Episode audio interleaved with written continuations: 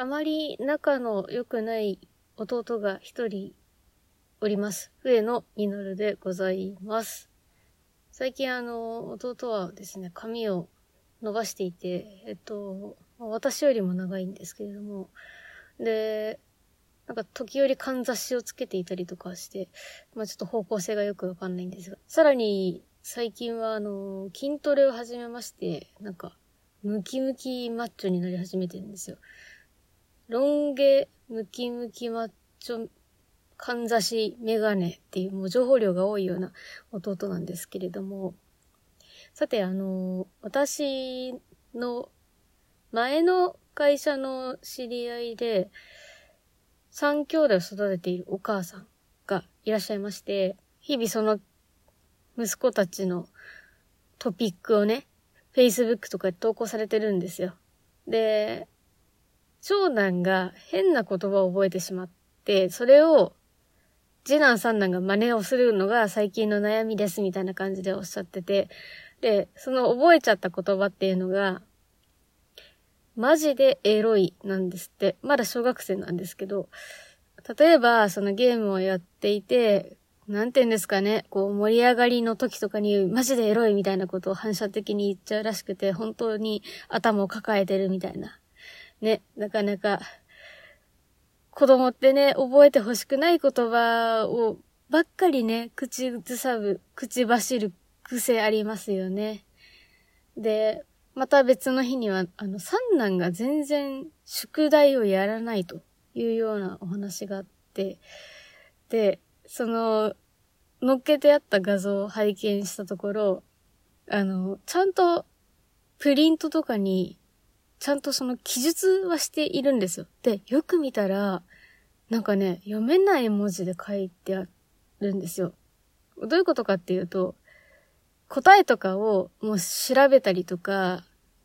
問題を解く気力がないから、読めない文字で書いて、やったことにしてるんですよね。まあ、つまりそのオリジナル文字、なんか、ハイラル文字的なやつを書いてね、その、読めない文字で書いているだけで、これはやってるんだ、みたいな。その、やらない方向に努力してる感じがね、なかなか面白いというか、まあ、そんなん書くくらいなら、普通にやりゃいいのにねって、私は思っちゃうんですけどね。そんな感じで、その見聞きする分には、まあ面白いんですけど、当事者のね、お母さんからしたら相当大変なんだろうなって思うんですよ。男兄弟を育てる大変さってあるなって思っていて、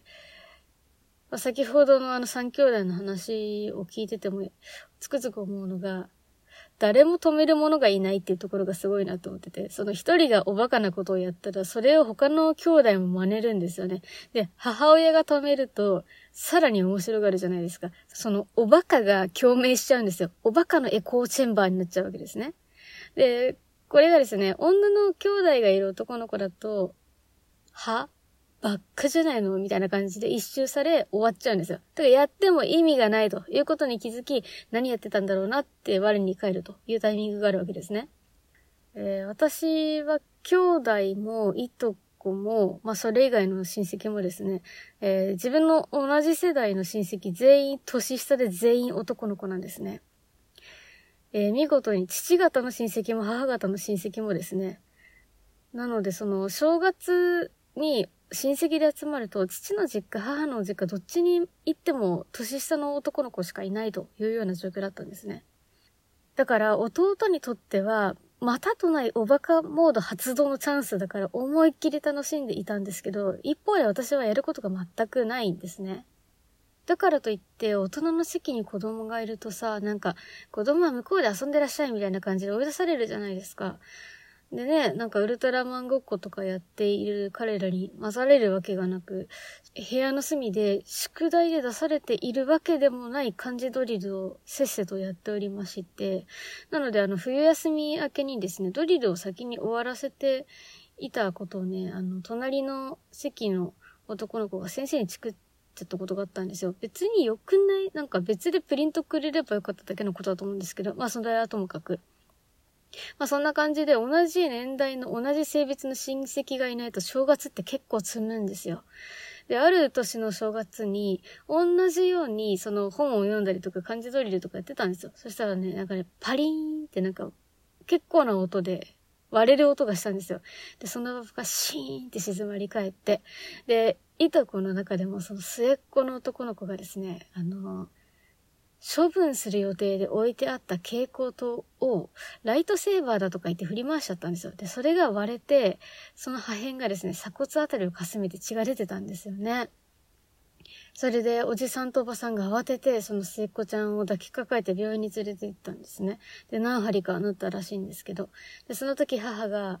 あんたお姉ちゃんなんだから、ちゃんと見てあげないとダメじゃないって言ってきたんですね。その、まあ、親戚の前で建前的な叱り方をしたつもりだったんですかね。まあでも建前だとしてもさ、子供に保護責任を問うのなんなんてちょっと思っちゃったんですよ。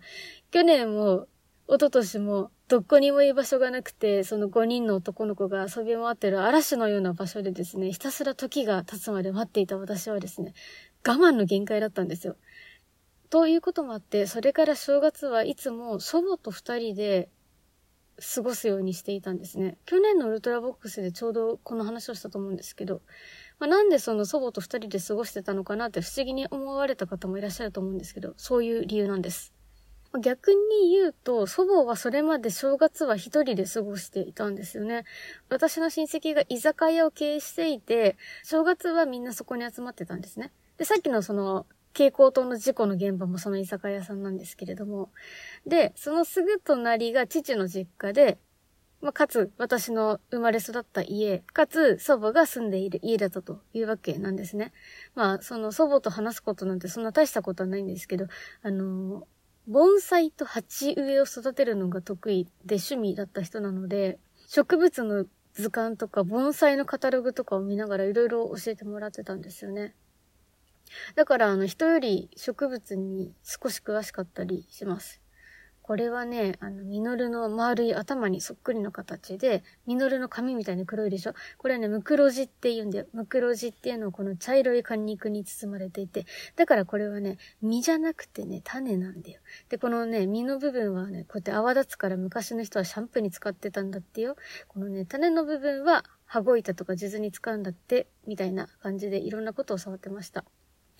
ちょうど去年の6月にですね、あの、道に落ちているムクロジの実を見つけた時に、あ、祖母がそんなことを言ってたな、なんて思い出したわけですが、あの、人んちに生えてる苗木とかを基準に道を覚えたりすることあるんですね、私。なんかあの、渦アジサイの咲いている、えー、家の角を右みたいな感じで覚えていたりします。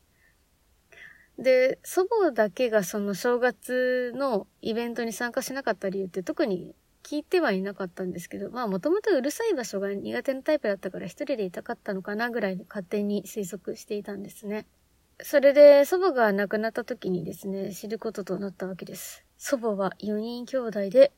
祖母が一番年上で、あとは全員男性だったということを。冬野実がお送りするウルトラボックス皆さん、2023年のウルトラボックスもどうぞよろしくお願いいたします。年末年始、大晦日は年越しそばを食べて、正月はお雑煮を食べて、で、初詣に行ったりとか、まあ一般的な年末年始を過ごしていたわけですが、他の人と違うものがあるとするなら、毎年ですね、ニューイヤーソングなるものを私の中で勝手に決めているんですね。その一年のテーマソングみたいなものなんです。一人で勝手に細々と続けているんですけど、いわゆる今年の漢字みたいに一年を振り返ってその一文字を決めるのとはちょっと違って、年始に決めてしまうというのが特徴なんですね。で、2022年はシロップ 16g のリボーンっていうものにしました。なんか今振り返ってもドンピシャな一曲だったなって思っていて、11月に飼い猫が死んでしまったという悲しみで、年末はもっぱらシロップ 16g ばかり聞いていたんですよね。シロップ 16g ってやばいですよね。そのなんか人間の心の隙間に入ってくる感じというんですかね。悲しい時ほど沼にはまる感じがあります。で、2023年のニューイヤーソングは、ザ・ブリリアント・グリーンの There Will Be Love There 愛のある場所に決定しました。この曲のサビの直前ですね、すべてに立ち向かう強さをくださいっていうのがね、この2023年奮い立たせるのにちょうどいい気がしたというので決めた次第でございます。さて、年末にいただいていたお便りがいくつかありますので、紹介させてください。まず、ザボさんから12月サンクスギフトいただきました。ありがとうございます。続いて、しらすさんからも12月サンクスギフトいただきました。いつもお歌配信楽しみです。いつもありがとう。今年もお世話になりました。来年もよろしくお願いします。というお便りでした。ありがとうございます。はい、こちらこそ、ぜひとも2023年もよろしくお願いいたします。ライブ配信、ぜひ遊びに来てくださいね。えー続いて、ひぐまみさきわぐつまさんからいつも本当にありがとうのギフトをいただきました。ありがとうございます。続いて、上本大志さんより、今年もありがとうございました。良いお年をというお便りをいただきました。ありがとうございます。同じく、上本大志さんより、美味しい棒を一ついただきました。ありがとうございます。ひぐまみさきわがつまさんから大好きとジングルベルのギフトを一個ずついただきました。はい。いただいたお便りの紹介は以上となります。前回告知した通りですね、収録配信を各週にしていこうと思っておりますので、次回は18日収録配信となります。弾き語りのライブ配信は引き続き毎週金曜日22時からやる予定ですので、ぜひとも遊びにいらしてくださいね。お相手は私、笛野実がお送りしました。それでは次回のウルトラボックスでお会いしましょう。